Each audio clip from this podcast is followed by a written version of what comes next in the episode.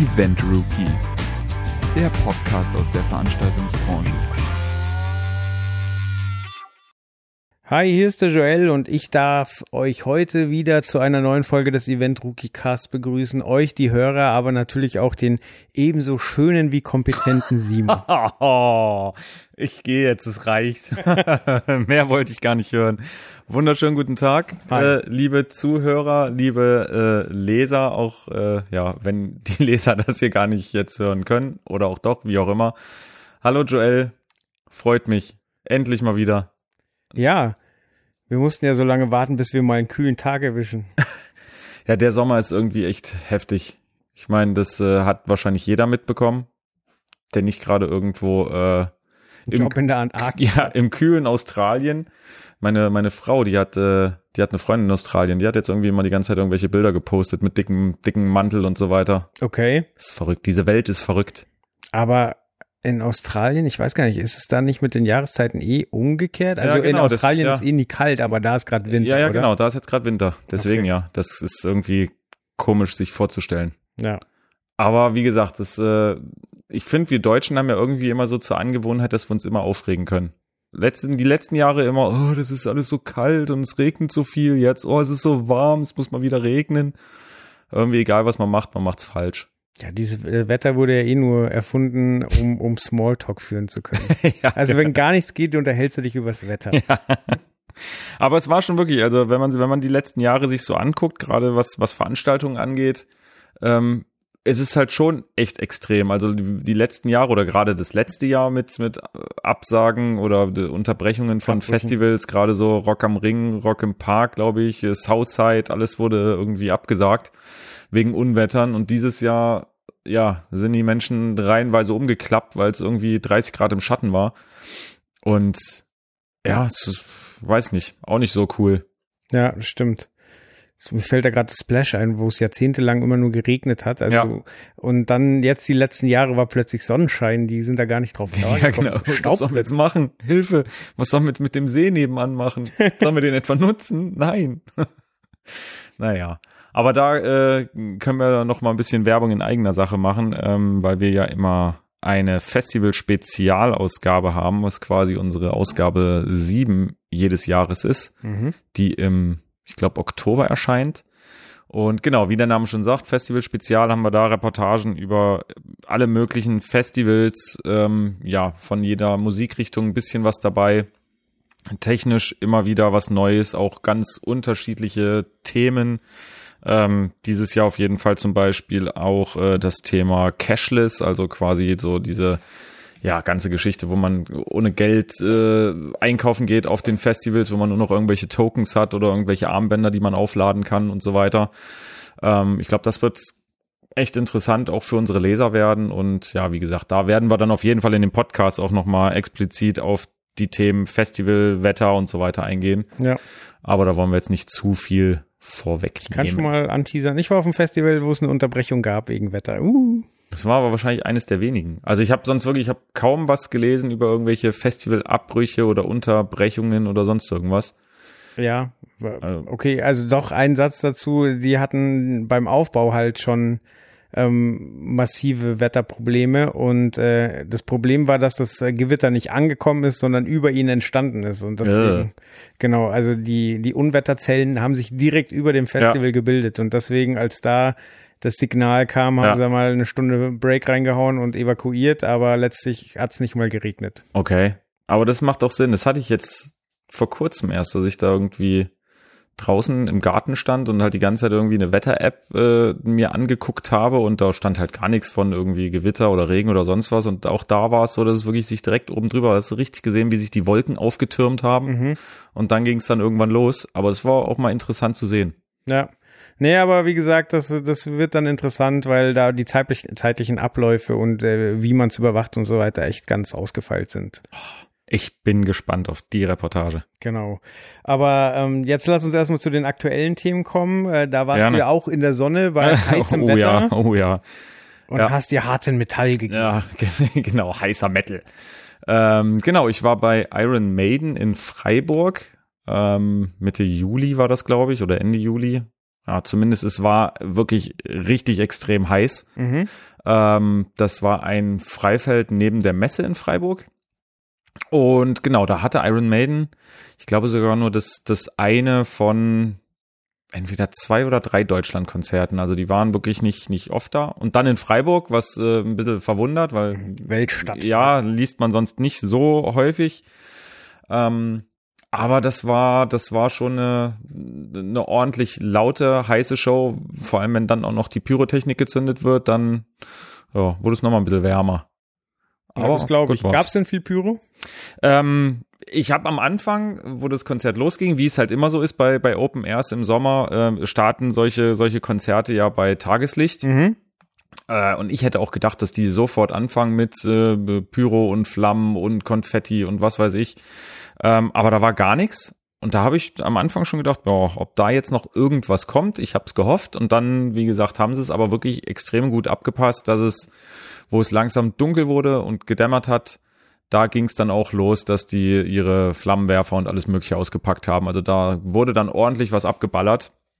Aber wie gesagt, es war showtechnisch finde ich sehr gut gemacht, weil halt nicht direkt sofort alles äh, Mhm. losgeballert wurde, sondern das wurde wirklich erst in dem zu dem Zeitpunkt, wo man es auch wirklich sieht und wahrnimmt, also wo es wirklich ein bisschen dunkler wurde. Also Okay. ja, Und witzigerweise, wenn ich den Namen vom Sänger lesen würde, dann wüsste ich, wer es ist, aber ich würde nicht die einzelnen Bandmitglieder von Iron Maiden zusammenkriegen, aber war Eddie da?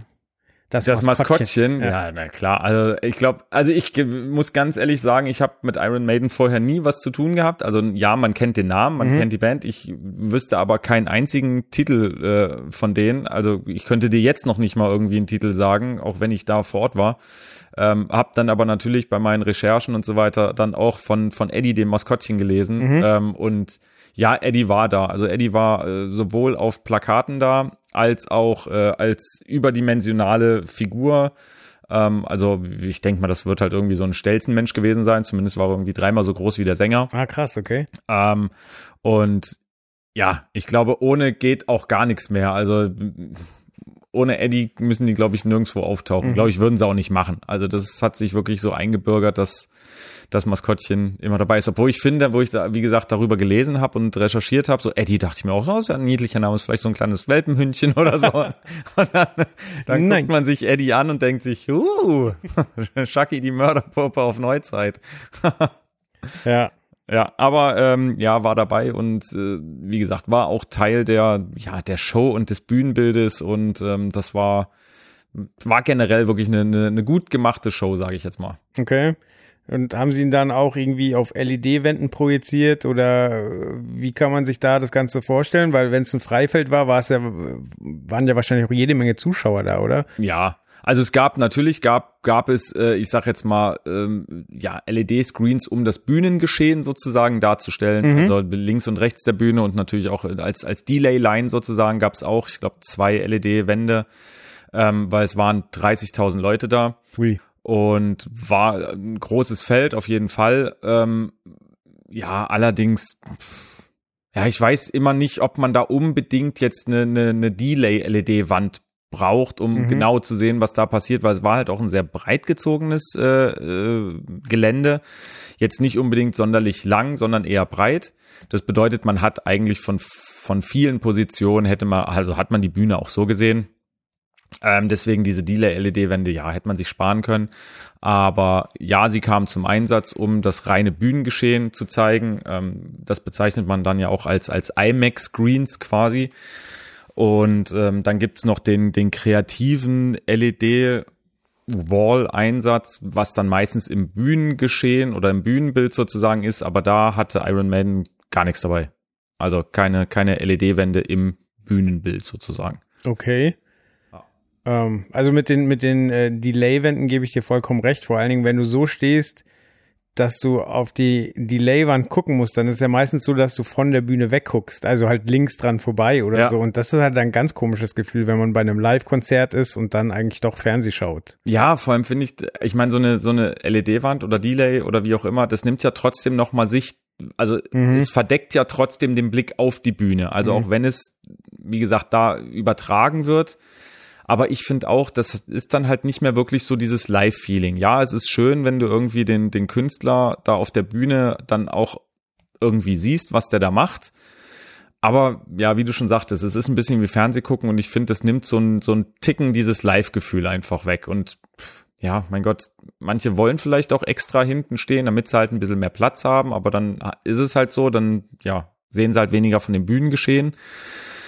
Und die anderen, ja, die, die es unbedingt sehen wollen, die kommen eh rechtzeitig und sind dann meistens relativ weit vorne. Okay. Aber du sagtest gerade schon keine Videoelemente für die, für die Show oder für die Bühne. Mhm. War es, denn dann eine recht statische Bühne? Ähm, ja, also was heißt statische Bühne? Also die Bühne war natürlich statisch, mhm. also be beziehungsweise das Bühnenkonstrukt an sich war statisch, aber ähm, sie hatten äh, ja bewegliche Traversen im Bühnengebilde sozusagen, also sozusagen ein ein äh, C1-System, mit denen die Traversen hoch und runter gefahren werden konnten. Das sind quasi die Motoren. Das sind die Motoren, genau, Entschuldigung, das ist richtig. Ähm, es gibt ja, das hatten wir, glaube ich, auch schon in, einem, in einer der Podcast-Folgen. Es gibt Aber ja ganz lange. Ganz lange ist es her ähm, unterschiedliche äh, Motorentypen. Es gibt äh, D8, D8 Plus, äh, C1 und dann äh, gibt es noch, äh, ich glaube, das ist äh, die Seal-Steuerung, wenn ich mich jetzt nicht recht äh, täusche. Und äh, D8 und D8 Plus bedeutet im Endeffekt, dass du es während der Show oder während Personen drunter sind, halt nicht bewegen darfst. Das ist bei den C1-Kettenzügen, da kannst du äh, quasi szenische Fahrten machen. Also da ist es kein Problem, dass du eine Traverse hoch und runter fahren lässt. Mhm. Und das ist halt immer ein echt, also ich finde den Effekt einfach, einfach klasse, wenn eine Traverse plötzlich runterfährt mit den Scheinwerfern und die Scheinwerfer ja an einer anderen Position äh, leuchten können. Und damit sage ich jetzt mal sowohl das Bühnenbild als auch das Lichtdesign einfach aufwerten. Und das war halt in dem bei Iron Maiden halt auch der Fall und es war auch sonst ja, ich sag jetzt mal kein statisches Bühnenbild. Also es war jetzt nicht so, dass man da saß und sich dachte, ja, okay, das nach drei Minuten wird's langweilig, weil die Bühne genauso aussieht wie immer, sondern die haben da wirklich geguckt, dass sie das Bühnenbild immer wieder verändern, obwohl sie halt keine LED-Wand im okay. Einsatz hatten. Ja, aber ist so schön, wenn es dann so klassisch durchgezogen wird. Absolut. Und aber haben Sie dann, ähm, haben Sie mit verschiedenen Themen gearbeitet oder war, war es schon, also ich habe ein Bild gesehen, wo ein Flugzeug da war. Mhm. Ähm, ich weiß nicht, dann, also man weiß ja, der Sänger ist Pilot und irgendwie äh, Militär oder äh, keine Ahnung, wie kann man, wie kann man das Ganze sich vorstellen? Was passiert da auf der Bühne? Also es passiert extrem viel und ähm, ich persönlich habe den Zusammenhang nicht so ganz äh, überrissen, muss ich ganz ehrlich sagen. Also es fing halt an mit ähm, wirklich einer militärischen Szene oder mit einem militärischen Bühnenbild. Mhm.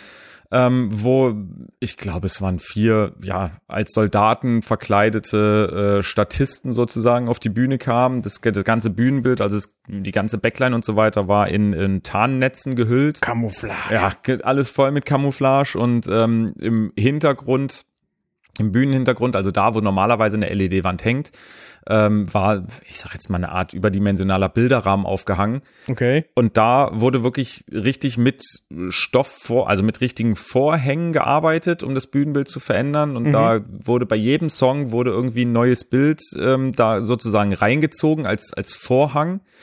Ähm, was aber immer wirklich zu diesem Thema Krieg und Militär und sonst was gepasst hat.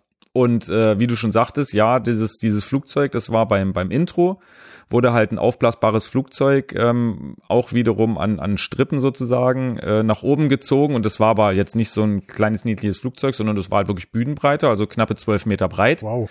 Ähm, und äh, flog da sozusagen im, im Bühnengeschehen ein bisschen auf und ab wurde dann danach runtergelassen und äh, ja, dann gab's wie gesagt während der während der anderen Songs dann auch noch ein paar Einlagen. Äh, dann kam irgendwann Eddie, wie gesagt, als überdimensionale Figur und äh, kämpfte mit dem mit dem Leadsänger und dann plötzlich änderte sich das komplette Bühnenbild in eine Art ja, Kirche, also das war halt so, so eine Kirchenoptik, also mit diesen angemalten Fenstern und wie man halt eine, eine Kirche kennt. Ja. Wie gesagt, da wurden dann die, die Tarnnetze schnell weggeräumt und ähm, Im Hintergrund wurden dann ähm, ja Vorhänge, sage ich jetzt mal, in Form dieser dieser dieser dieser Fenster, dieser bunten mhm. Fenster, mhm. wie man sie gewohnt ist, äh, dargestellt. Und dann war das Ganze halt in einer, in einer Kirchenoptik und mit mit Kronleuchtern, die abgelassen wurden und und so ein Zeug. Ähm, wie gesagt, den Zusammenhang habe ich persönlich jetzt nicht so ganz verstanden, wie man von Krieg jetzt plötzlich auf Kirche wechselt, aber vielleicht hat das auch was mit den Songs zu tun, die ich, wie gesagt, persönlich nicht kenne. Ja, der bekannteste Song ist, glaube ich, 666 Number of the Beast. Also hingen die Kreuze vielleicht falsch rum oder sowas. Das kann sein. also so genau habe ich jetzt ehrlich gesagt nicht geguckt, wenn da überhaupt Kreuze hingen.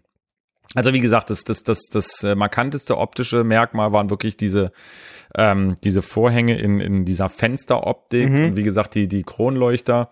Und da, das war dann halt auch wirklich so das Bühnenbild, wo es dann langsam anfing mit, mit Pyrotechnik und ähm, ja, wie gesagt, Flammenwerfern, Sprühfontänen und so weiter. Ähm, und das hat mir aber wieder gezeigt, dass es ähm, gerade so, wenn man sich, wenn man sich moderne Shows anguckt, ist es immer, ja, eine LED-Wand muss noch größer sein. Auf einer LED-Wand kann man ganz viel kreativen Content zeigen, ist auch alles richtig, stimmt auch alles.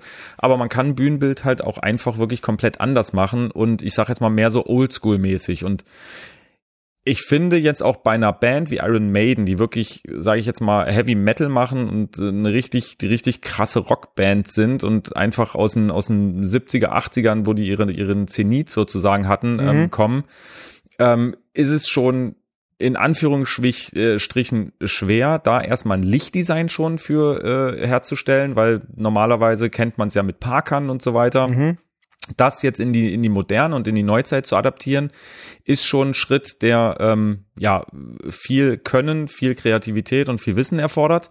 Wenn man dann aber noch anfängt, da irgendwie mit einer LED-Wand zu arbeiten und das Ganze richtig modern aufzuziehen, weiß ich nicht, ob da nicht einfach so ein bisschen Flair auch verloren geht. Und dann wirklich zu sagen, naja, oder machen wir das halt mit Vorhängen und gucken, dass wir so nicht nur eine Bühne oder ein Bühnenbild haben, sondern wir gucken halt, dass wir trotzdem äh, viel Veränderungen haben, aber einfach auf eine andere Art und Weise, äh, fand ich einfach sehr erfrischend, weil man das relativ selten mittlerweile nur noch sieht.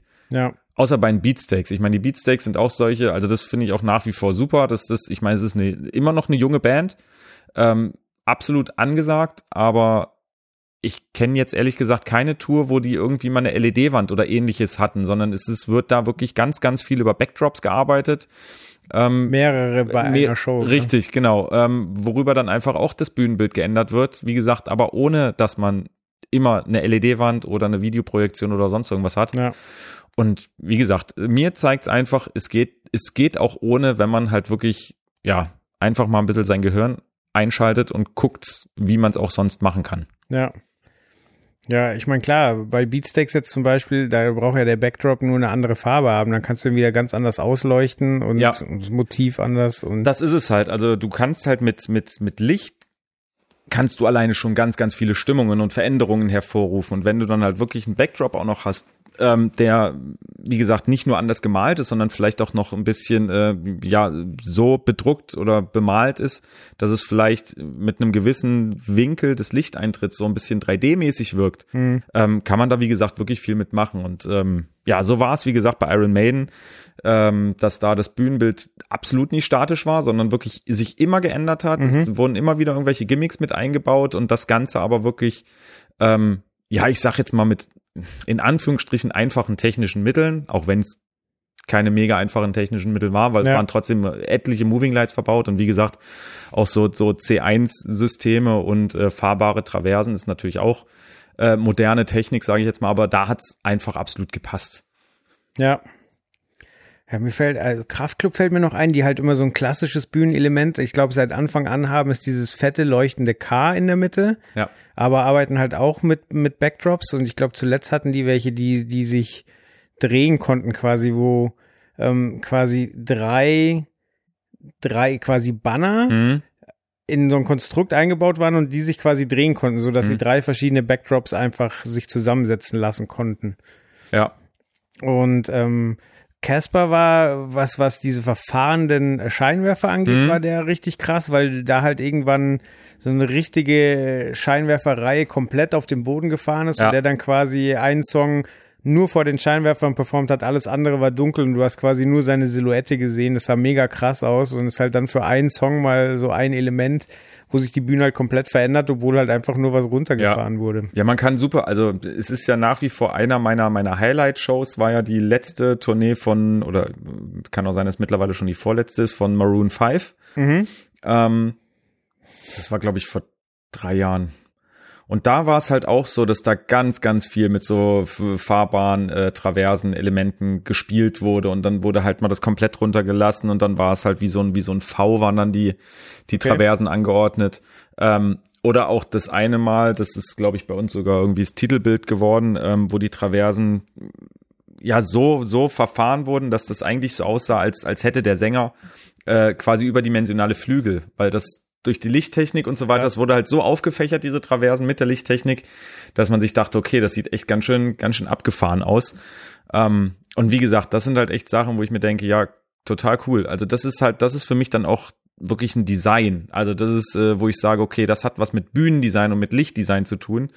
Ähm, Im Gegensatz zu anderen Shows, wo man sich denkt, okay, die Bühne an sich ist jetzt halt schön designt, aber pff, ja, ob das jetzt unbedingt eine krasse Designleistung ist, ähm, ist halt die Frage. Mhm.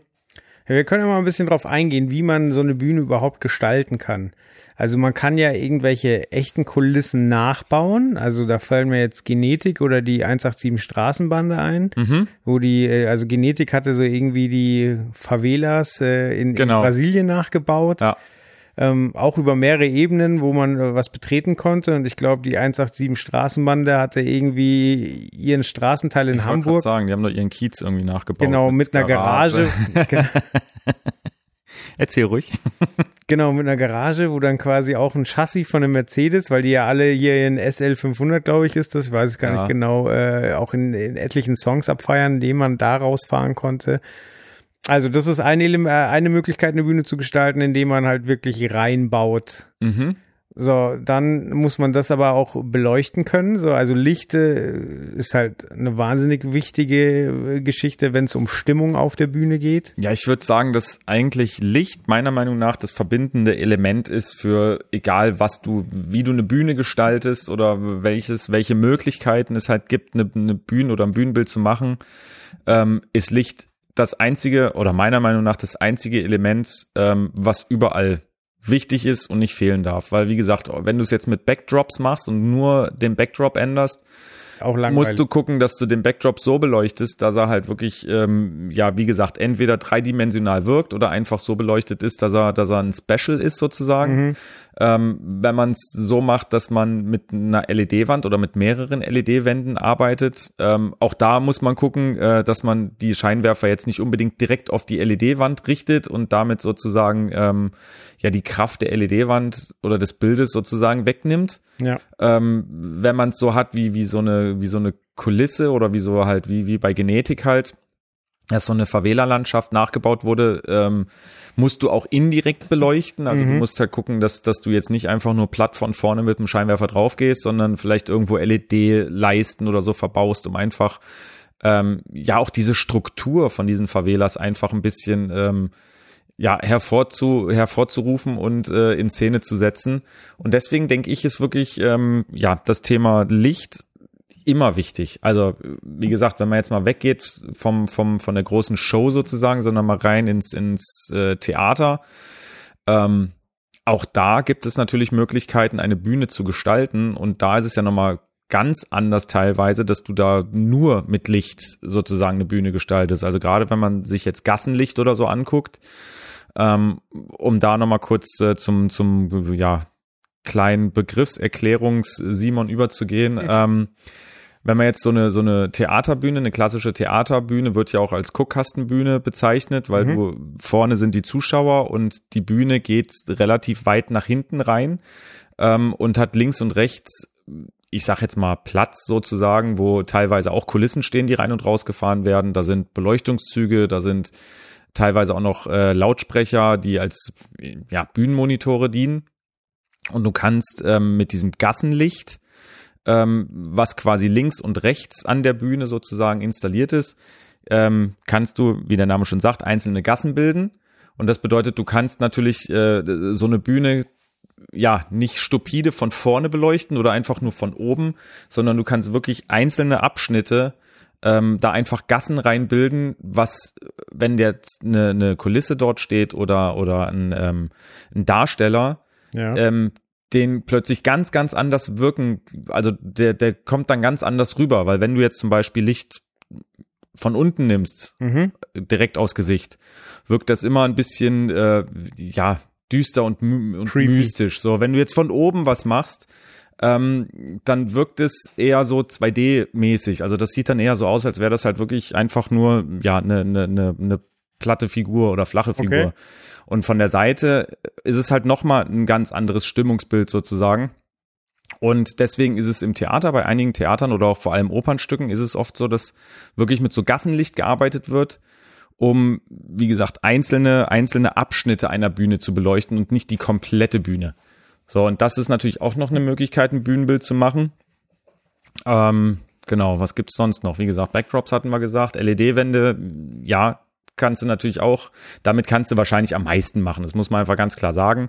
Du bist komplett flexibel, was, was äh, den Content angeht. Du kannst jeglichen Content darauf spielen. Du kannst Live-Bilder darauf zeigen, die über einen Medienserver auch noch äh, verfremdet werden oder bearbeitet werden. Also das, das gibt natürlich ganz, ganz, ganz viele Möglichkeiten.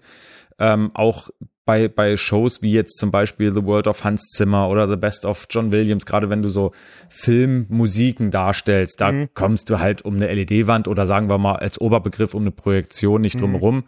weil du da auch äh, ja Filmschnipsel mit zeigen musst und ja, wie gesagt, da, da ist es nicht möglich äh, zu sagen, nö, da mache ich gar nichts mit Video. Das geht meiner Meinung nach halt nicht. Ähm, und dann kann natürlich auch eine Bühne an sich einfach schon ein Highlight sein. Also wenn man sich jetzt äh, zum Beispiel einen Eurovision Song Contest oder so anguckt, ich meine, es ist jetzt wirklich sehr, sehr oversized überlegt, mhm. aber da ist das Bühnenbild an sich halt schon der Hammer. Oder halt auch die Festivals, die großen. Also, wie gesagt, ich war beim Parukaville Festival, irgendwie mhm. die größte Bühne Europas mit 200 Metern Breite. Ähm, da war die Bühne an sich halt einfach nur ein absolutes Mega-Highlight. Natürlich auch da wirst du um, kommst du um das Thema Licht nicht drumherum, weil wenn die Bühne da steht und nachts wollen irgendwie 80.000 Menschen vor der Mainstage feiern, naja, wenn das, wenn die Bühne dann aber dunkel ist, weil sie nicht angeleuchtet ist, bringt, ja, das nicht so bringt es dir auch nichts. Wie gesagt, da sind wir dann auch wieder beim Thema ohne Licht ist es auch Quatsch. Ja, generell geht's ja auch einfach um, um Show. Die Leute wollen halt Schauwerte sehen, ob das jetzt statisch und spektakulär ist oder ob ähm, etwas explodiert oder ich war, boah, wie lange ist das her? Ich vermute mal 2010 oder so, war ich auf einem KISS-Konzert mhm. und da ging der Vorhang auf, die Musik spielt, so und alle schreien und dann so, hä, die Bühne ist leer, so Verwirrung.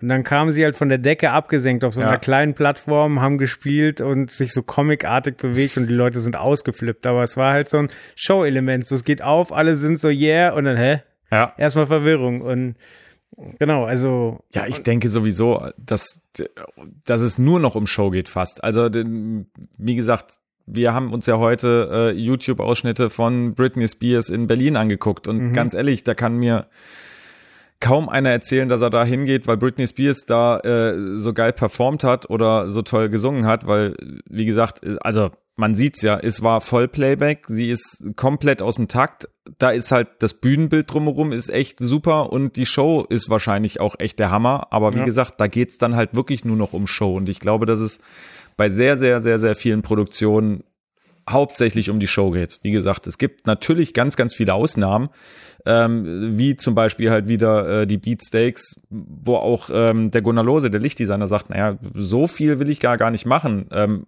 auch die Moving Lights machen jetzt nicht wirklich viele Bewegungen oder sonst irgendwas, weil das Hauptding steht halt auf der Bühne und macht Musik. Da muss ich mit meiner Lichttechnik jetzt nicht noch mega viel Ablenkung erzeugen. Ja. Ähm, Gut, die transportieren halt so genug Energie, ja. sodass du wegen der Energie dahin gehst. Aber dann gibt's halt Absolut. halt Acts, da willst du halt einfach sehen, dass was Tolles passiert. Richtig. Und da, wie gesagt, ähm, um nochmal auf äh, das, das Grundding von hier zurückzukommen, zu Iron Maiden, muss ich sagen, war ich wiederum ein bisschen enttäuscht, äh, weil ich mit, also weil wirklich die Show drumherum krass war, aber für mich ist immer umso krasser die Show, umso mehr lenkt's natürlich auch von einem Musikakt ab. Mhm. Ich hätte gedacht, bei Iron Maiden, okay, das ist halt, äh, da ist halt die Musik, steht da komplett im Vordergrund und dann ringsrum passiert halt ein bisschen was.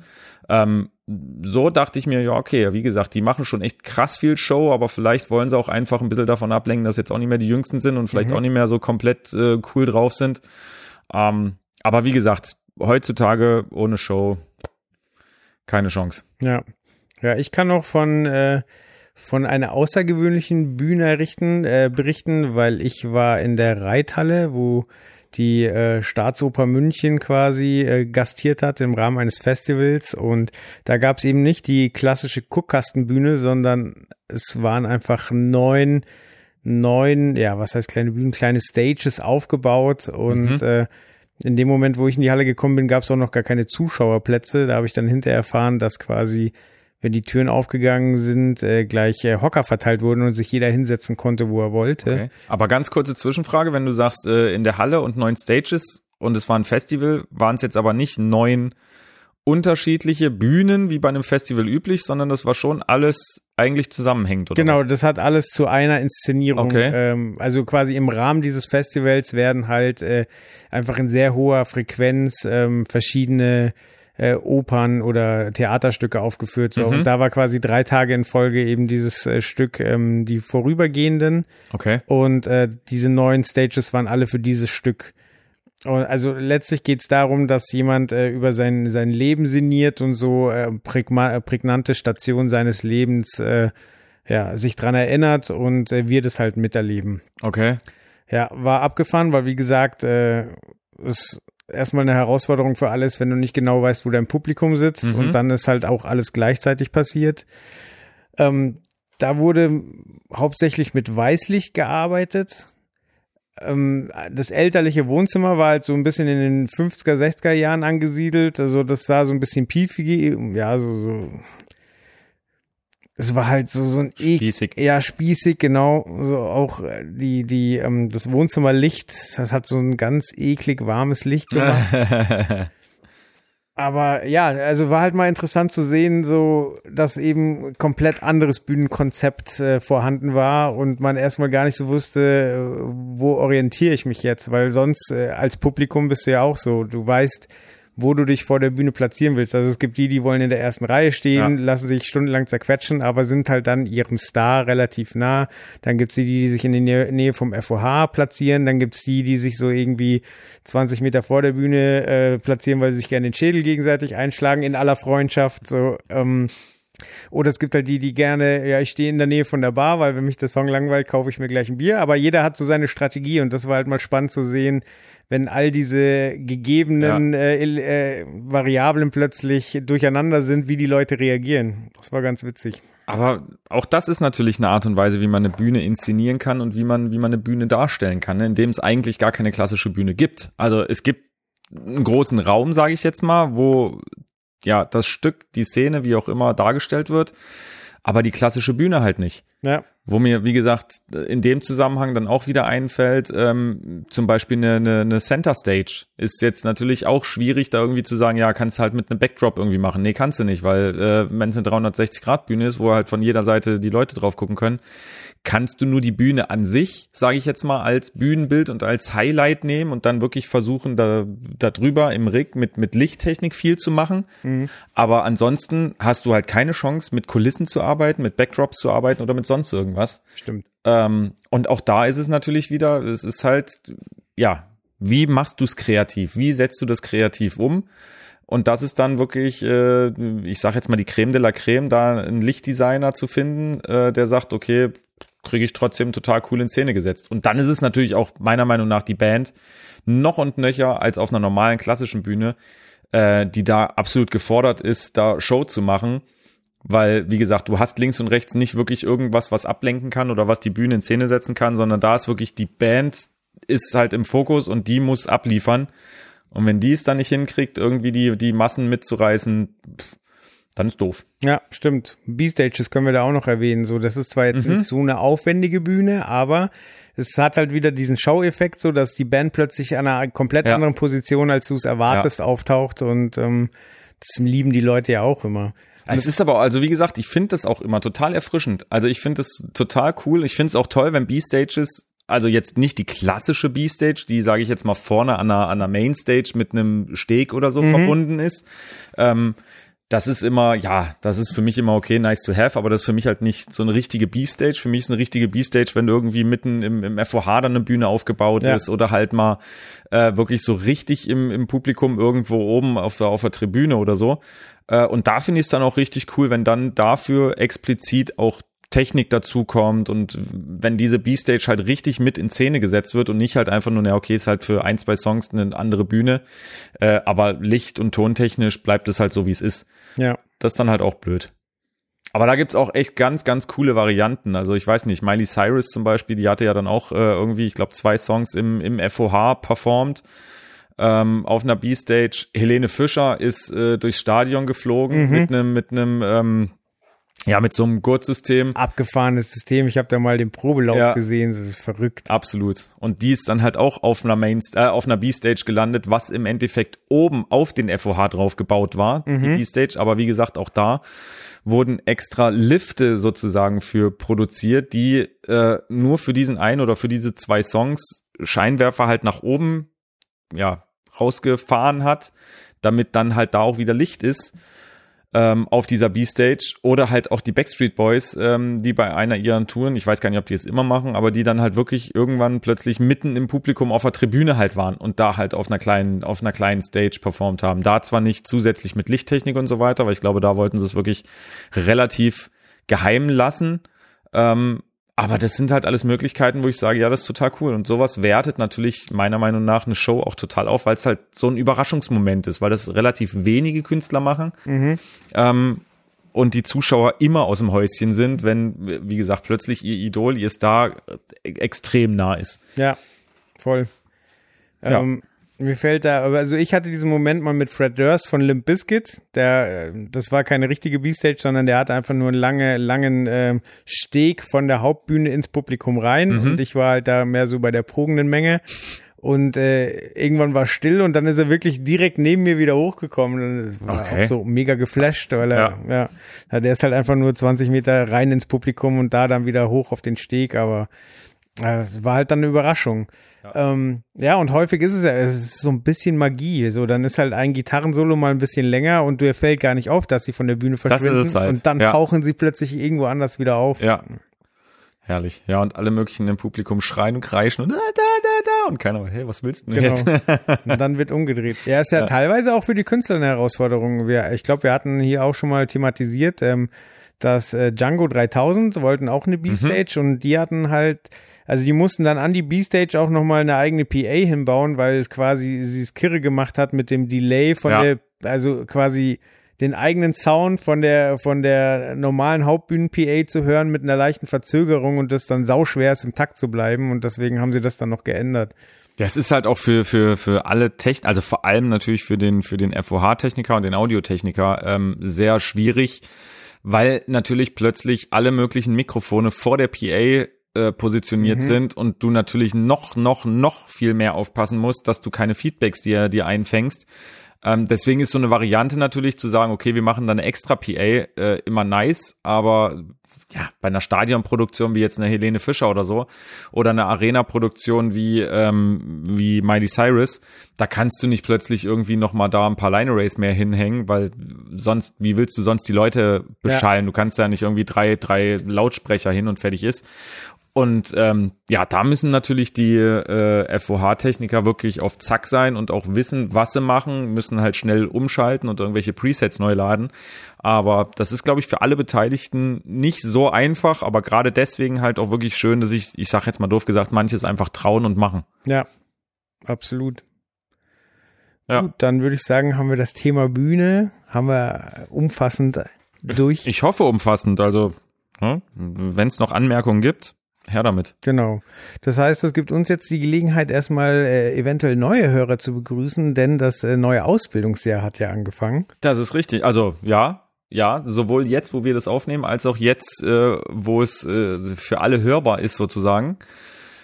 Genau. Genau. Gibt's gibt's einen ganzen Schwung frischer Azubis in der Veranstaltungstechnik. Ja, willkommen erstmal alle, die, wie gesagt, uns neu hören, neu lesen, neu in dieser Branche sind, ähm, obwohl die meisten, sage ich jetzt mal, die diese Ausbildung wählen, ja nicht komplett neu in der Branche sind, sondern eigentlich vorher schon ein bisschen was gemacht haben und jetzt halt sozusagen die Ausbildung noch noch obendrauf legen sozusagen. Ähm, ich finde nach wie vor ist es äh, einer der, also es, für mich ist es, ist es die spannendste Branche auf jeden Fall. Ich finde, ich will nicht aus dieser Branche raus, definitiv nicht. Ähm, es ist auch ein extrem spannender Beruf, aber er fordert auch extrem viel ab, finde ich. Also wenn wir jetzt äh, über diesen Beruf reden, dann natürlich über die Fachkraft für Veranstaltungstechnik, ähm, wobei andere Berufe in dieser Branche natürlich auch herausfordernd sind, aber ich finde, äh, die Fachkraft für Veranstaltungstechnik finde ich ist schon, da, da, da musst du wirklich, das musst du wollen, da musst du dahinter stehen mhm. und wirklich wissen, okay, dafür, dafür lebe ich sozusagen, weil das machst du nicht einfach mal so. Das ist ja für viele auch so ein bisschen der Startpunkt, um sich dann später äh, auf eine Richtung mehr zu spezialisieren. Aber erstmal kriegst du halt so ein bisschen das breite Spektrum. Ja. Obwohl es eigentlich, also ja, natürlich, spezialisieren tun sich eigentlich fast alle. Finde ich auch wichtig, weil ich, ja, finde es immer komisch, wenn jemand sagt, ja, Licht, Ton, Video, Bühne, eigentlich kann ich alles, das ist alles gar kein Thema, ihr könnt mich buchen für was ihr wollt. Ähm, ja, finde ich kritisch. Ich denke, man sollte sich wirklich auf einen Bereich spezialisieren und äh, konkretisieren, gerade auch, weil nach der Lehre ist es ja nicht vorbei. Danach musst du dann noch irgendwelche Weiterbildung. Du musst dich immer weiterbilden. Du musst immer weiter, weiter gucken im Kopf und ähm, das kannst du halt nicht in allen Bereichen. Also wie gesagt, da, da sollte man schon gucken, dass man irgendwie die Passion für sich selber findet. Bei mir war es zum Beispiel so, dass ich, wo ich diese Ausbildung durchlebt habe, ähm, eigentlich reingegangen bin mit dem mit dem Gedanken, ja cool, Audiotechnik äh, finde ich total interessant und das ist eigentlich das, was ich machen will und am Ende wusste ich gar nicht. Ja, kannst du mal sehen, kannst du noch was lernen hm. von mir über mich. Ähm, nee, und es war dann aber relativ schnell klar, also so nach einem halben bis einem Jahr, dass eigentlich doch eher die Lichttechnik und die Videotechnik, also wirklich eher das Visuelle, mhm. äh, meine, meine Welt ist sozusagen. Und das war dann auch wirklich so, dass ich mit natürlich mich um die Audiotechnik immer mal gekümmert habe, aber war jetzt nicht so, dass ich dachte, ja, cool, damit will ich irgendwie meine, meine Brötchen verdienen, sondern das war immer Licht und Video. Das, das war quasi meine Welt. Ähm, ja, aber wie gesagt, egal ob Audio oder Licht oder was auch immer, ähm, man muss wirklich komplett dahinter stehen, weil du hast Zeiten, wo du arbeitest, weiß ich nicht, das ist meistens am Wochenende, das ist meistens dann, wenn andere Leute wirklich frei haben. Du fängst irgendwie morgens oder mittags an, was aufzubauen, hast dann abends die Show, hast nachts den Abbau ähm, und hast dann wirklich wenig Zeit für Freunde, Familie, Freundin, Frau, Freund, wie auch immer.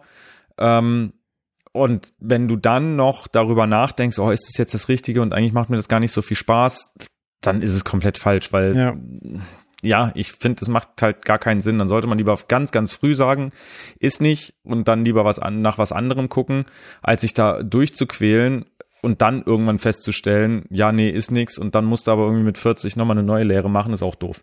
Ja. Ich glaube, das ist in allen Bereichen so, egal ob du jetzt irgendwie eine Bankkaufmannslehre, wenn, wenn dir das einfach keinen Bock macht, dann also wenn es jetzt nicht darum geht, so mal den Arsch zusammenzukneifen und mal was ja. durchzuziehen, sondern wenn du wirklich mit, mit jeder Phase deines Körpers merkst, so, boah, nee, mhm. ich quill mich nur, ja, dann find was anderes. Ja. Ähm, Aber egal, das müsst ihr nicht, sondern ihr habt jetzt neu angefangen, ihr neue Zuhörer, ihr neue Azubis und äh, genießt die Zeit, macht was draus. Wenn ihr Fragen habt, auch gerne fachliche Fragen oder sonst irgendwas. Ähm, ich sag mal, wir haben immer ein offenes Ohr für, für jeden, auch äh, für jeden, der schon lange in der Branche ist natürlich. Stellt uns Fragen, wenn ihr irgendetwas wissen wollt, wenn ihr irgendwelche Tipps haben wollt, wenn ihr irgendwelche, was weiß ich, Connections haben wollt, dann sehr gerne einfach auf uns zukommen. Wir beißen nicht. Also ich nicht, der Joel manchmal, aber ich bin eigentlich ein ganz netter. Das sagt er jetzt.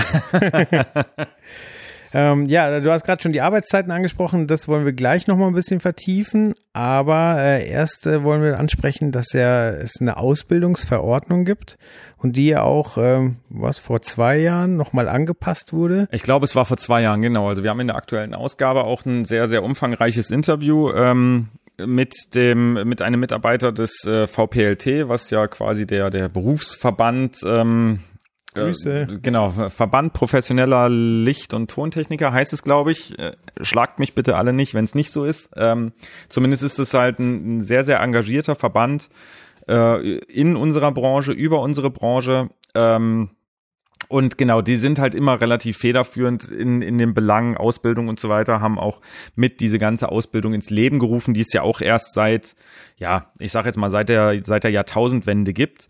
Äh, so genau weiß man es irgendwie nicht. Manche sagen, es war 1999, wo es angefangen hat. Manche sagen, es war 2000, wo es angefangen hat. Also ungefähr um die Jahrtausendwende.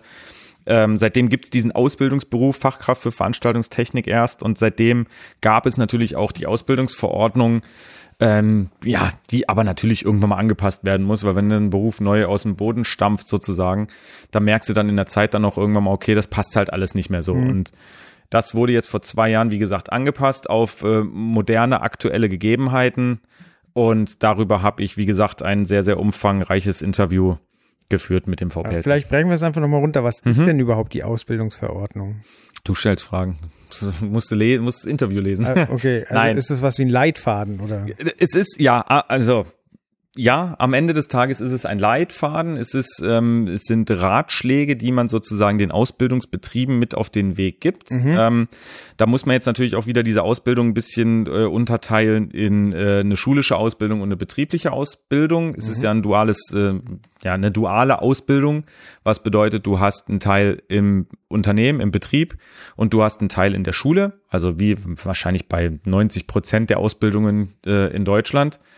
Und ähm, diese Ausbildungsverordnung ist in erster Linie, ähm, ja, beschreibt die sozusagen, wie die Ausbildung generell aufgebaut sein soll, wie sie ablaufen soll im betrieblichen, weil es gibt dann noch einen Rahmenlehrplan, ähm, der zwar auch ja auf dieser Ausbildungsverordnung sozusagen aufbaut, ähm, wo dann auch noch mal drinne steht, welche welche Inhalte, welche konkreten Inhalte in der Schule und so weiter vermittelt werden müssen.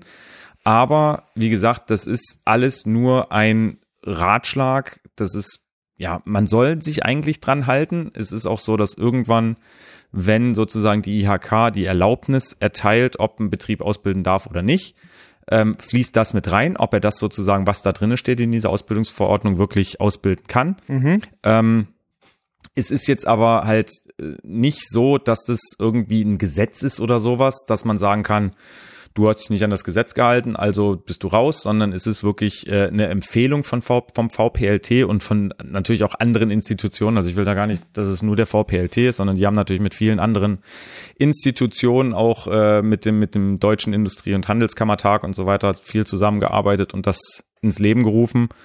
Ähm, aber ja, es ist eine Empfehlung, wo halt jetzt gerade durch diese Änderung viele Sachen aufgegriffen wurden, die es damals halt noch gar nicht gab, wie jetzt Netzwerktechnik oder so. Was jetzt wirklich durch die digitale Technik ähm, kommst du da halt gar nicht mehr drum herum, weil ein moderner Veranstaltungstechniker oder eine moderne Fachkraft für Veranstaltungstechnik ist ja auch in einer gewissen Art und Weise ein ITler, weil mhm. da so viel IT mit reinspielt und wie gesagt, wie ich schon sagte, diese Netzwerktechnik und das war 1999 halt noch gar kein Thema. Da gab es analoge Mischpulte und alles Mögliche, aber nur ganz, ganz, ganz, ganz wenig Digitaltechnik. Und das wurde jetzt halt mit reingenommen. Ja. Ja klar, du musst mittlerweile wissen, was gibt's für Cut-Kabel. Richtig. Wie sieht so ein Netzwerk aus? Wie mache ich so ein, wie, wie, wie, ja, erstelle ich überhaupt so ein Netzwerk mit ganz vielen digitalen ähm, Produkten sozusagen drin oder Gerätschaften? Das musst du ja alles irgendwie, irgendwie machen und aufbauen. Ja, und das soll dir eigentlich in dieser Lehre vermittelt werden. Ja, wie kriege ich meine Pult-Konfiguration von einem Pult aufs nächste? Genau.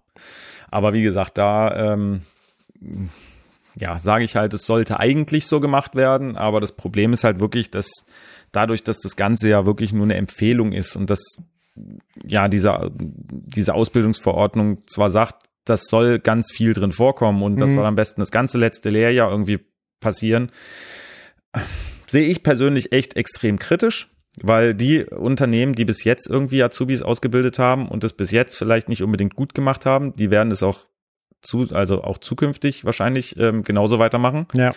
Ähm, und vielleicht irgendwo auf dem Blatt Papier zwar hinschreiben, ja, ja, machen wir, aber kontrollieren tut's halt wahrscheinlich eh keiner. Ähm, und dann, und da sehe ich halt so mit eines der, der, der größeren Probleme ist halt einfach die schulische Ausbildung. Weil das Problem ist, dass ähm, einige Berufsschulen, die es so gibt, ähm, einfach was die Lehrerschaft angeht, nicht unbedingt top ausgestattet ist, weil viele Lehrer auch nicht unbedingt vom Fach sind, sondern eher Quereinsteiger ähm, die dann aber das fachliche Wissen nicht so übermitteln oder rüberbringen können, wie sie es eigentlich sollten. So, und wenn jetzt natürlich in der neuen Ausbildungsverordnung steht, ja, ihr müsst jetzt hier Netzwerktechnik rüberbringen, ja, was? Wie sollen sie es denn machen, wenn sie, sage ich jetzt mal doof gesagt, nicht mehr richtig erklären können, was ein DMX-Protokoll ist? Wie sollen sie jetzt irgendwie sagen, okay, ähm, du musst jetzt hier die Grant mal irgendwie mit einem mit einem Ethernet-Kabel äh, ja. ver, ver, ver, verknipseln? Ja, das ist halt, wie gesagt, das, wo ich das Ganze einfach ein bisschen äh, kritisch sehe, weil ich mir denke, man muss halt wirklich an einem ganz anderen Punkt ansetzen. Und das bedeutet einfach mal, dass vielleicht auch wirklich so Lehrer einfach komplett ausgebildet werden müssen auf halt diesen, diesen Beruf und auf diese, dieses Berufslehrer-Dasein und nicht gucken, weil man Fachkräfte oder Lehrermangel hat, dass man, Hauptsache man hat jetzt irgendwie den, den, ja, das Fach belegt, dass man da irgendjemanden einstellt, ähm, der vielleicht von Elektrotechnik viel Ahnung hat. Ja. Aber Elektrotechnik in der Veranstaltungsbranche ist halt einfach mal vielleicht doch nochmal ein anderer Schritt. Ähm, deswegen, ich finde super, dass überhaupt drüber geguckt wird über diese Ausbildungsverordnung mhm. oder ähm, dass da was dran gemacht wird. Ähm, ja, aber ich finde halt auch, es ist ein bisschen kritisch zu betrachten, äh, ob das Ganze so viel bringt, wenn es halt einfach nicht umgesetzt werden muss. Und ich finde es auch teilweise ein bisschen an unserer Branche vorbeigedacht, weil zum Beispiel auch äh, das Thema ja, Buchhaltung, Rechnung schreiben und das Ganze wird halt auf wirklich ein Minimum eigentlich runtergefahren, weil man halt sagt, naja, man will halt keine Selbstständigen sozusagen ausbilden, sondern man will ja Fachkräfte ausbilden, die dann noch irgendwo einen festen Job finden. Okay. Ich finde den Ansatz super, absolut. Also gar keine Frage, weil man muss jemanden nicht ausbilden, um den dann in die Selbstständigkeit zu schicken. Mhm. Aber wenn man sich unsere Branche mal anguckt, dann ist es einfach mal Fakt, dass ein Großteil der Auszubildenden oder generell ein Großteil der, der Angestellten, äh, der, der Mitarbeiter sind nun mal selbstständig. Und wenn denen jetzt natürlich noch nicht mal beigebracht wird, wie man eigentlich eine Rechnung schreibt und wie man sich vielleicht auch ja altersmäßig ähm, ein bisschen absichert. Und das war zu meiner Zeit, wo ich die Ausbildung gemacht habe, wurde das uns immer gepredigt, so von wegen, na ja, ach, Altersvorsorge müsst ihr euch jetzt noch keine Gedanken drüber machen, kommt erstmal an in der Branche und äh, verdient erstmal ein bisschen Geld und dann irgendwann solltet ihr schon, aber jetzt erstmal noch nicht. Ähm, okay. Finde ich extrem schwierig, weil irgendwann werden wir da ein massives Problem haben ähm, mit Altersarmut und so weiter. Weil wenn, wenn der ganze Schwung sozusagen dann irgendwann mal in Rente geht oder halt einfach nicht mehr arbeiten kann, haben sie sich nichts zurückgelegt. Mhm. So, und wie gesagt, das ist halt so, wo ich sage, na, ob man das jetzt unbedingt ähm, bei einer Ausbildung in einer Branche, die halt viel auf Selbstständigkeit ausgerichtet ist, ähm, einfach rausnimmt, weil man sagt, nee, wir wollen keine Selbstständigen äh, ausbilden. Ja, wie gesagt, sehe ich sehr, sehr kritisch. Das ist, glaube ich, aber ein, ein branchenübergreifendes Thema. Also ähm, hier, unser Kollege hat mir letztens von dem Fall erzählt, von einem Ingenieur, studierter Ingenieur, der wirklich abgefahrenes Zeug entworfen hat. Der wusste nicht, dass man Strom und Wasser anmelden muss, wenn man in eine Wohnung geht. Äh, keine Ahnung, in, in normalen Schulen kein Mensch erzählt dir was über Steuern. Bei mir selber war es so, ich hatte meinen Führerschein und war noch nicht einmal, also meine Eltern hatten damals kein Auto, ich bin also ohne Auto aufgewachsen, habe dann irgendwann, weil mein Chef so wollte, einen Führerschein gemacht, durfte auch mit, mit den Firmenwagen fahren so äh, weil er das einfach als wichtig erachtet hat, sonst hätte ich es wahrscheinlich echt nicht gemacht und er hatte recht, es ist wichtig. Aber ich hatte meinen Führerschein und war nicht einmal in meinem Leben tanken. So, ich wusste nicht wirklich, wie das mhm. funktioniert. Also, okay, welche Sorte nehme ich da jetzt? Worauf muss ich achten? Es gibt so viele Dinge im alltäglichen Leben, Steuern, wie du schon sagst, Altersvorsorge und so weiter, die dir einfach kein Mensch beibringt. Und das andere, was du angesprochen hast, habe ich auch am eigenen Leib erfahren. Zwar habe ich ja eine andere Ausbildungsrichtung gemacht, also ich bin der klassische ITler. Ähm, aber ich hatte halt jemanden, der ganz stolz war als Lehrer, dass er aus der Industrie kommt. Der war aber 20 Jahre raus, aber ja. dachte halt immer noch, er hat die Weisheit mit Löffeln gefressen. Ja. Wenn halt Leute nicht den Anspruch haben, da auf Zack zu bleiben und sich äh, dem aktuellen Stand anzupassen, dann hast du halt Leute, die der alten Scheiß ja. predigen. Ja, das ist halt das Schlimme. Und wie gesagt, dann äh, stehen sie da, erzählen was und vielleicht ist es halt ein Azubi, der einfach mal in dem, weil er sich wirklich fortgebildet hat oder weitergebildet hat, einfach vielleicht mittlerweile sogar schon mehr Ahnung hat als der Lehrer. Aber wie es dann halt so oft ist, ähm, lassen sich ja Lehrer dann auch nichts sagen, so von wegen, ja, hm, vielleicht ist das aber so und so doch anders oder besser oder es gibt halt einfach einen anderen Lösungsweg. Und das, ja, wie gesagt, das ist alles noch ein bisschen. Ja, äh, ganz spannend. dummes Beispiel. Ich hatte Riesenkrach mit diesem Lehrer weil er behauptet hat, äh, man kann einen DSL-Anschluss nicht mit einer Analogleitung haben. Und ich habe gesagt, doch, das ist ein Kupferkabel, das geht. Äh, ja, und dann hinterher hat er sich darauf rausgeredet, dass er gesagt, naja, es gibt momentan von der Telekom keinen Tarif, wo man das buchen kann. Ich sehe, okay, das ist was anderes. Ja. Naja, aber wie gesagt, das ist ein anderes Thema. Nee, zumindest, ähm, ja, Ausbildungsverordnung ist in unserem Bereich gerade bei der Ausbildung. Ich meine, darauf baut vieles auf und das ist ja, eigentlich wirklich das, das mit das einzige Schriftstück, was sagt, wie es, wie es aussehen soll, wie es ablaufen soll in der Ausbildung. Deswegen ist es wichtig. Ähm, aber wie gesagt, es ist halt kein, kein, äh, ja, kein, kein Gesetzestext oder ähnliches. Ähm, wie gesagt, wer, wer wirklich im Detail darüber mehr wissen möchte, einfach unser Interview lesen, wo noch vieles drin steht oder sonst halt wirklich sich gerne auch beim, beim VPLT melden. Ja. Ähm, so, ich habe mich dann quasi noch ein bisschen mit den Unterschieden zwischen minderjährigen und volljährigen Azubis auseinandergesetzt. Also, weil die haben das gibt's ja andere Pflichten, andere Rechte.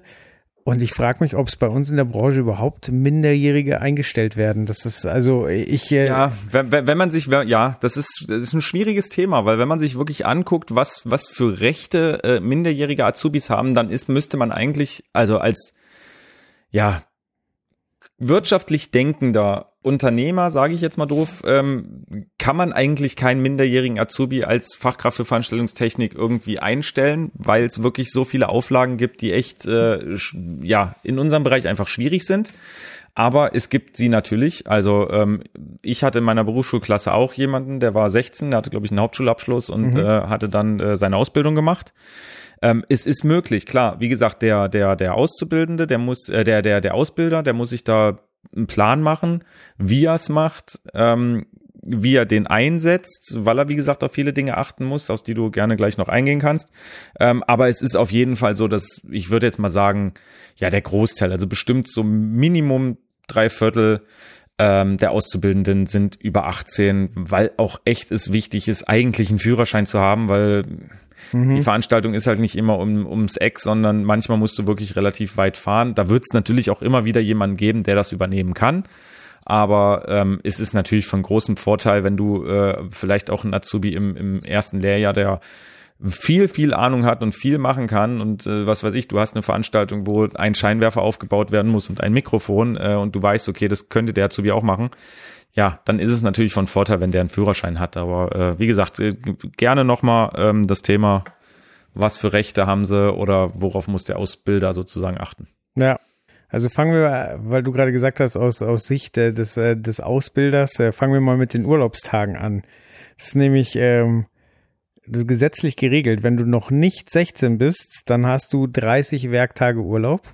Okay. Wenn du noch nicht 17 bist, sind es äh, 27. Wenn du noch nicht 18 bist, sind es immer noch 25 Werktage.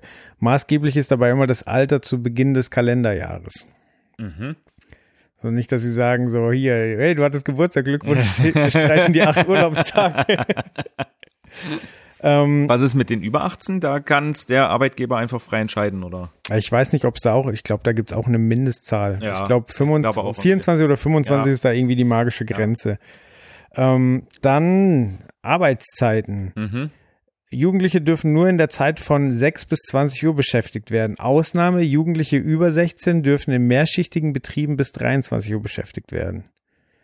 Aber auch das ist bei uns halt echt schwierig. Also in unserer Branche, sage ich jetzt mal, nicht bei uns. Ähm, aber der nächste Punkt ist noch besser. Ja. Verbot von Samstagsarbeit. Mhm. Am Samstagen dürfen Jugendliche grundsätzlich nicht beschäftigt werden. Ausnahme zulässig ist die Beschäftigung Jugendlicher an Samstagen in offenen Verkaufsstellen, Betrieben mit offenen Verkaufsstellen im Marktverkehr sowie in Reparaturwerkstätten für Kraftfahrzeuge. Mhm. Ich glaube, das trifft halt. Passt nicht wirklich. Zu. Nee. Ja, wie gesagt, das, deswegen sage ich ja, da ist echt, da muss ein Ausbilder richtig viel planen, ähm, ja, um das alles zu beachten. Ja. Werden Jugendliche am Samstag beschäftigt, ihnen die Fünf-Tage-Woche durch Freistellung an einer anderen Beruf, äh, Berufs Arbeitstag derselben Woche sicherzustellen. In Betrieben mit einem Betriebsruhetag in der Woche kann der, die Freistellung auch an diesem Tag erfolgen, wenn die Jugendlichen an diesem Tag keine Berufsschul, äh, keinen Berufsschulunterricht haben. Es sind aber mindestens zwei Samstage im Monat äh, müssen beschäftigungsfrei bleiben. Genau, Sanktionen und äh, bei Verstoß äh, A gibt es Geldbußen bis zu 15.000 Euro und sie können dir die Entziehung der Ausbildungseignung entziehen. Okay. Und dann gibt's noch so, äh, wie dir die Berufsschulzeit angerechnet ja. wird, so, also äh, ob du dann noch in den Betrieb musst und so weiter. Das ist aber bei den Erwachsenen ähnlich. Ja, okay, aber das ist halt echt, äh, ja, ist echt krass. Aber wie gesagt, es ist, also ja, es sind absolut, was heißt krasse Dinge. Du musst halt auf viel achten, aber es ist machbar. Also es wäre ja. machbar. Wie gesagt, wenn, wenn jetzt jemand ist, der wirklich total fit in diesem Beruf ist äh, und weiß, was er macht und weiß, dass er diesen Beruf unbedingt erlernen will, dann ähm, wäre es machbar, diese Dinge halt umzusetzen. Aber wie gesagt, das ist halt auch von Betrieb zu Betrieb halt unterschiedlich. Das ist genauso wie das Thema aus der Berufsschule irgendwie die, die, die Azubis rausnehmen. Also auch das ist ja in unserem Bereich ganz, ganz gang und gäbe. Okay. Ähm, dass du halt meistens ähm, Blockunterricht hast. Das bedeutet, du hast halt nicht irgendwie einen Tag in der Woche Berufsschule, sondern du hast halt eine komplette Woche lang Berufsschule, dann drei Wochen äh, Betrieb und dann wieder eine Woche Berufsschule. Ja. Und wie gesagt, es ist so häufig so, dass ähm, ja ich sage jetzt mal vor allem kleinere Betriebe, ähm, einfach ihre Azubis am Freitag aus der Berufsschule rausnehmen oder auch am Montag, weil sie halt am Wochenende natürlich irgendeinen Job haben und da natürlich den Azubi, was weiß ich, als billige Arbeitskraft oder was auch immer einsetzen wollen. Mhm. Ähm, natürlich wird es dann immer darauf hinausgelegt, so von wegen, ja, na, du lernst ja auch was dabei und das ist wirklich eine ganz wichtige Veranstaltung, wo du ganz, ganz viel bei lernst. Ähm, aber Berufsschule ist halt einfach echt wichtig, weil am Ende des Tages entscheidet auch nicht der Betrieb, ob du eine Ausbildung bestehst oder nicht, sondern es entscheidet einfach nur, ähm, ja, am Ende des Berufsschulzeugnis, beziehungsweise die Abschlussprüfung. So, und wenn du die versemmelst, ähm, wird sich kein Ausbilder hinstellen und sich mit der Schule anlegen oder mit wem auch immer und sagen, ja, aber hm, der war ja auch so oft weg. Nee, weil eigentlich dürfen sie es nicht. Ja wie gesagt, ich weiß, wenn man jung ist, macht man sehr, sehr viel Mist mit. Ich habe das auch, äh, wie gesagt, in meiner Ausbildung gemacht. Ähm, aber eigentlich müsste man da wirklich einfach sagen, sorry Chef, aber ich habe da Berufsschule und das ist eine wichtige Woche. Wir haben wichtige Themen oder es ist eigentlich immer eine wichtige Woche und wir haben immer wichtige Themen. Ähm, deswegen, nee, ich kann da nicht. Und das ist halt auch wirklich, wie gesagt, das muss man lernen, aber ähm, man sollte es definitiv lernen, auch einfach zu gucken, was habe ich als Auszubildender für Rechte und darauf auch wirklich zu pochen. Ja. Das ist genauso wie das Thema, ähm, ja, ich sag jetzt mal Ruhezeiten und so weiter. Also wie gesagt, wie oft war es bei mir so, dass ich irgendwie morgens um sechs äh, Sprinter beladen zu einer Veranstaltung gefahren, aufgebaut, dann war die Veranstaltung, was weiß ich, 20 bis 23 Uhr, dann Abbau und dann nächsten Morgen um eins dann irgendwie mit dem Sprinter wieder zurück, irgendwie so 150 Kilometer. Mhm. Ähm, ja, das ist eigentlich ist es lebensmüde. Also da müsste man wirklich sagen, nee, mache ich nicht. Dann stell bitte einen Fahrer ein, der hinfährt, der sich dann ausruht und der dann einfach nur zurückfährt und nur das macht. Ja. Oder Chef, guck, wie du das regelst, aber ich mach's nicht. Wie gesagt, es ist schwierig, aber Leute, es ist eure Gesundheit, deswegen guckt lieber, dass er da einmal zu viel auf den Tisch haut und äh, einmal zu viel guckt, was habt ihr eigentlich für Rechte, denn Auszubildende haben wirklich verdammt viele Rechte. Und das ist meiner Meinung nach auch gut so, weil es echt noch junge Leute sind, die man äh, noch formen kann, aber leider Gottes in beide Richtungen. Und deswegen, ja, guckt und macht den Mund auf. Ja. Hier gehen wir noch kurz auf die volljährigen Azubis ein, weil ähm, auch die haben Rechte, auch, äh, auch wenn es ja. nicht ganz so viele sind. Mhm, Arbeitszeit für Volljährige. Azubis über 18 Jahre ähm, dürfen täglich äh, bis acht Stunden arbeiten. Sie können aber zeitweise auf zehn Stunden verlängert werden. Für volljährige Azubis gibt es keine gesetzliche Regelung, welche die äh, fünf Werktage Woche vorschreibt. Ja. Der Samstag ist äh, im Arbeitsgesetz ein ganz normaler Werktag. Volljährige dürfen in bestimmten Branchen auch am Sonntag und an Feiertagen beschäftigt werden, wenn die Arbeit nicht an anderen äh, Tagen erledigt werden kann. Das ist klassisch Event, würde ich sagen. Klingt logisch. Ähm, Aber ganz kurz, auch da sind wir bei den zehn Stunden. Wie gesagt, die zehn Stunden, das klingt erstmal super viel. Nee. Aber wie gesagt, ne, zur Arbeitszeit zählt ja auch eine Zeit, wo ich vielleicht einfach nur warte, bis das Event losgeht ja. und warte, äh, bis ich abbauen kann. Das ist ja trotzdem Arbeitszeit, weil ich kann dann trotzdem nicht sagen, naja, pff, ich gehe nach Hause und leg mich hin. So, das bedeutet, wenn ich, also wenn ich mir nur mal überlege, dass ich früh um acht bis abends um 18 Uhr, dass das zehn Stunden sind, ganz ehrlich, ich glaube, das, das reißt fast jedes, jeder, jeder Ausbildungsbetrieb mindestens einmal die Woche irgendwie ein. Ähm, Richtig. Ja, ja, ähm, habe ich jetzt nicht vorgelesen, aber es wird auch ganz klar definiert, äh, bei dem Thema musst du nach der Berufsschule noch in den Betrieb kommen, dass äh, zu der Zeit, die du äh, zur Berufsschule rechnest, äh, zählt auch die Zeit, die du gebraucht hast, um da hinzukommen okay. und die du von der Berufsschule ah. in den Betrieb brauchen würdest. So. Okay. Und da ist ah. es dann ganz häufig so, dass du nicht mehr in den Betrieb ja, erscheinen müsstest. Ja. Ähm, und wie du schon sagst, so ja, die Zeit, äh, wenn du nur rumsetzt. Ähm, äh, ich habe mir für andere Branchen auch andere Beispiele gesehen, dass, äh, dass die Chefs erzählen, du hättest Minusstunden aufgebaut. Das ist auch nicht so. Also sie sagen halt so, ja, es gibt nichts mehr zu tun, geh nach Hause. Und irgendwann sagen sie dir, mein Freund, du hast Minusstunden, mhm. du musst wieder reinarbeiten. So, aber das gilt als abgegolten, wenn, wenn du bereit wärst zu arbeiten. Ja. Also wenn sie dir nach Hause schicken, dann wird das voll dann bezahlt. so. so. Ja, genau. Ähm, ja, was gibt's da noch zu sagen? Ähm, Ja, äh, auch bei den Volljährigen ist es so, dass mindestens 15 Sonntage im Jahr äh, frei sein müssen. Aber es ist zum Beispiel okay, an Sonntagen und Feiertagen zu arbeiten. Mhm. Ja, und so weiter und so fort. Ähm, Überstunden sind als Azubi freiwillig. Auch das ist ein schwieriges ja, Thema. Ja, Genau, also du kannst darauf hinweisen, also äh, du solltest darauf hinweisen, quasi, wenn du Überstunden machst, dann schreib sie dir genau auf. Ja. Und äh, wenn, also wenn es keinen Ausgleich gibt oder du nicht dafür bezahlt wirst, dann musst du irgendwann darauf hinweisen, dass, dass Mhm. da ein Missstand äh, besteht, weil sonst äh, wird da, also boah, das ist echt ein schwieriges Thema. So, man soll ja auch nicht katholischer sein als der Papst, finde ich. Und äh, Nee, natürlich ist es immer ein gesundes Mittelmaß, was man, was, was ei- eigentlich jeder für sich finden muss, also auch ein Ausbilder. Ähm, wie gesagt, es kann nicht sein, dass ein Ausbilder jedes Wochenende den Auszubildenden auf irgendeine Veranstaltung schickt und sagt, hier, du musst und du musst dies und du musst das und der Auszubildende ständig irgendwie, ähm, ja, ich sage jetzt mal klein beigibt. Aber natürlich ist es auch so, wenn dann mal ein Wochenende kommt, wo der Ausbilder sagt, hier, da hätte ich dich gerne dabei und da müsstest du, klar, dann wäre es auch blöd, wenn man als Auszubildender sich da hinhockt und sagt, nee, aber ich habe den, das und das Recht und da, da, da. ja, Das ist halt, das ist, glaube ich, fürs Arbeitsklima auch blöd. Und ich glaube, wie gesagt, dann sind wir wieder beim Thema, dann bist du falsch in der Branche, weil das wird ja nach der, nach der Ausbildung wird's ja nicht besser. Es ist ja nicht so, dass du nur als Auszubildender quasi am Wochenende arbeitest, ähm, sondern du machst es halt immer. Aber wie gesagt, auch so solche Sprüche wie Lehrjahre sind keine Herrenjahre. In gewisser Art und Weise, ja, stimmt es. Natürlich, klar kann ich mir als Azubi nicht alles rausnehmen. Aber ich persönlich finde diesen Spruch einfach nur so dämlich, äh, weil ich mir denke, ey, das ist trotzdem immer noch eine, eine Arbeitskraft, es ist trotzdem immer noch ein Mensch und ähm, wie gesagt, er hat Rechte und trotzdem sollte er auch darauf bestehen. Aber wie gesagt, es ist immer natürlich ein, ein Zusammenleben und klar, wenn mein Chef irgendwie mich auf dem Kieker hat und voll blöd ist und mich ständig irgendwie rumpiesackt, klar, dann würde ich auch gucken, dass ich dem nicht alles Mögliche äh, durchgehen lasse, was, Mhm. er, was er gerne hätte. Auf der anderen Seite, wie gesagt, wenn es ein gutes Zusammenarbeiten und Leben ist, ähm, da muss man auch einfach mal, sag ich jetzt mal, die Zähne zusammenbeißen äh, und einfach mal durch. Und klar, dann sind es auch mal mehr als zehn Stunden am Tag, dann sind es auch mal seine 14 Stunden oder was weiß ich. ja.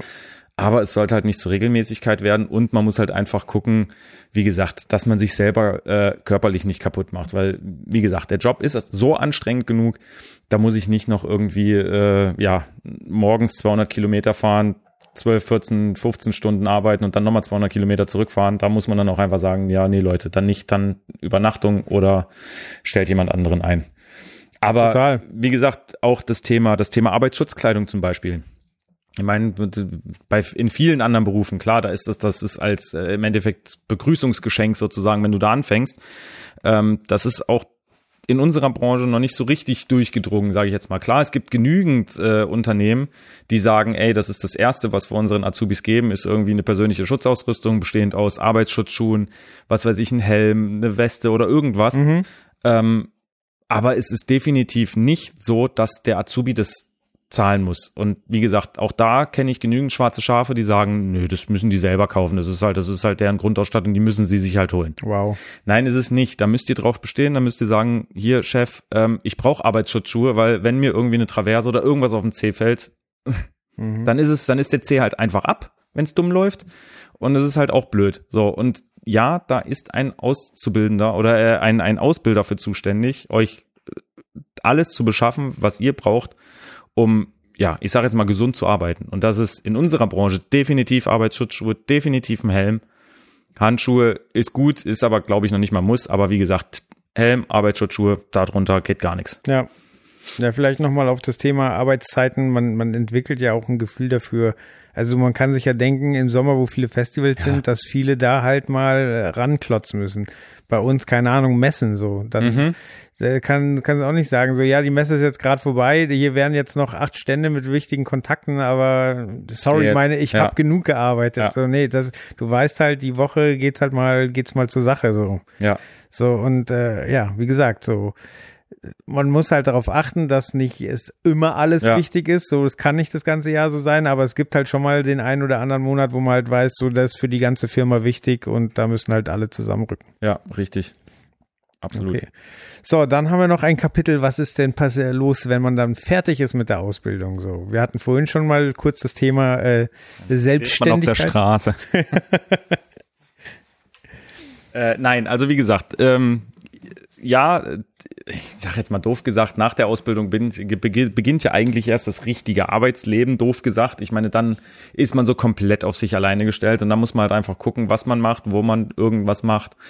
Ähm, wie gesagt, während der Ausbildung schon wichtig, spezialisieren oder auch meine, wie gesagt, ich will da überhaupt gar, gar nicht sagen, dass es äh, Leute nicht auch so machen sollen, dass sie alles können. Auch gut, wie gesagt, wenn sie es können, alles super, wenn sie damit einen Job finden, auch alles super. Deswegen gibt es ja diese Fachkraft für Veranstaltungstechnik, um wirklich erstmal alles zu lernen. Ähm, so, und wenn man dann halt raus ist aus der Ausbildung, gibt's äh, ganz, ganz viele Möglichkeiten, was viele eigentlich aber auch gar nicht so richtig wissen, ähm, weil sie sich vielleicht während der Ausbildung noch nicht so sehr damit beschäftigen. Ähm, oder wie gesagt, weil von vielen Seiten halt einfach dieses, diese Selbstständigkeit so ein bisschen vorgelebt wird, beziehungsweise wenn man auf Veranstaltungen ist, ist es ja immer so, dass eigentlich noch ähm, ja Freelancer oder freie Techniker dazu gebucht werden. Also mhm. Also man kriegt es in der Ausbildung schon ziemlich ziemlich eingetrichtert, dass eigentlich äh, es danach einfach nur die Selbstständigkeit gibt. Ähm, ja, die gibt's. Ja, die wählen die meisten. Aber wie gesagt, es gibt noch viele, viele andere Möglichkeiten. Es gibt die Möglichkeit, wirklich mit seinem Chef drüber zu reden, wie sieht's denn aus mit einer Festanstellung?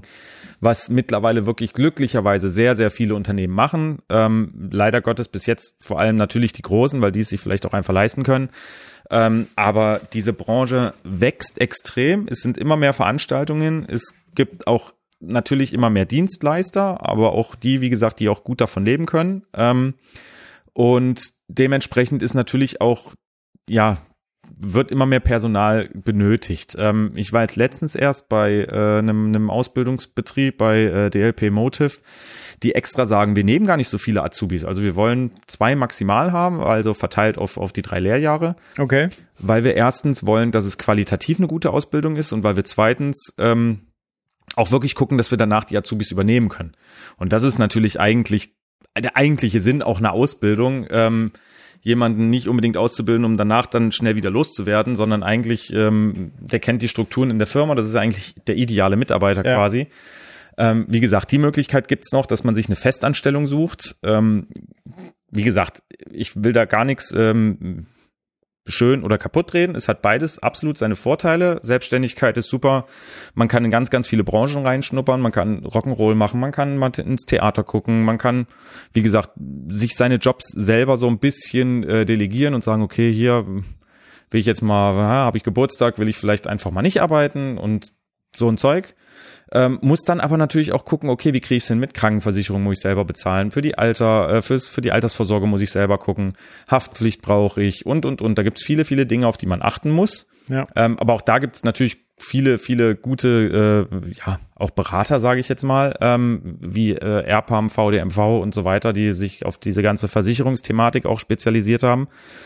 Ähm, auf der anderen Seite ist natürlich eine Festanstellung auch cool, weil da weiß ich, okay, ich habe meine festen Arbeitszeiten, in Anführungsstrichen. Mhm. Ähm, ich habe mein festes Gehalt, ich habe meine Absicherung, aber auf der anderen Seite bin ich natürlich nicht so flexibel. Dann bin ich natürlich äh, in so einem Konstrukt, wo ich sage, okay, da gibt's immer noch einen Chef und der sagt eigentlich, was ich machen soll und wann ich irgendwas machen soll.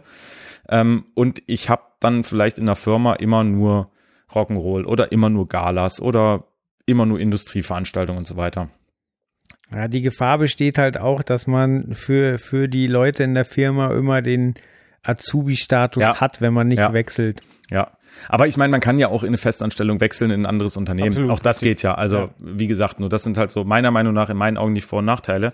Ähm, wie gesagt, was aber viele halt nicht so richtig auf dem Schirm haben, ist zum Beispiel, dass es ja auch mittlerweile ganz, ganz viele Jobs im Ausland, also in Anführungsstrichen im Ausland gibt, ähm, bei zum Beispiel Clubs, ähm, und da rede ich jetzt hier von, von äh, Reiseclubs, Robinson, Aldiana, ähm, bei TUI gibt's auch genügend. Das, die haben Clubanlagen, die natürlich auch sehr, sehr gut ausgestattet sind mit Veranstaltungstechnik, mhm. ähm, die eigentlich immer suchen für ihre Clubs in Spanien, auf was weiß ich, auf äh, den Kanarischen Inseln, auf Griechenland, Portugal, Italien, wo sie alles ihre Clubs haben. Ähm, und überall brauchen die natürlich jemanden, der sich um Licht und Audio kümmert. Ähm, das ist natürlich eine Möglichkeit, wo ich sage, äh, wenn ich jetzt nochmal die Zeit zurückdrehen könnte, ich würde es wahrscheinlich nach meiner Ausbildung einfach machen, weil wenn du jung bist, vielleicht gerade auch ungebunden bist, ähm, ja, du kannst viel Erfahrung sammeln, du bist unter der Sonne arbeiten, was auch echt cool ist. Und mhm. es ist jetzt nicht so, dass man da wirklich irgendwie sieben Tage die Woche nur durchrödeln muss und man hat gar keine Freizeit. Also ich hatte da selber ja schon eine Reportage gemacht über einen, einen Robinson-Club ähm, in, in, äh, in Spanien. Und da war es wirklich so, dass mir da auch wirklich gesagt wurde, nee, da hat man trotzdem natürlich sein, sein, seine zwei Tage die Woche frei.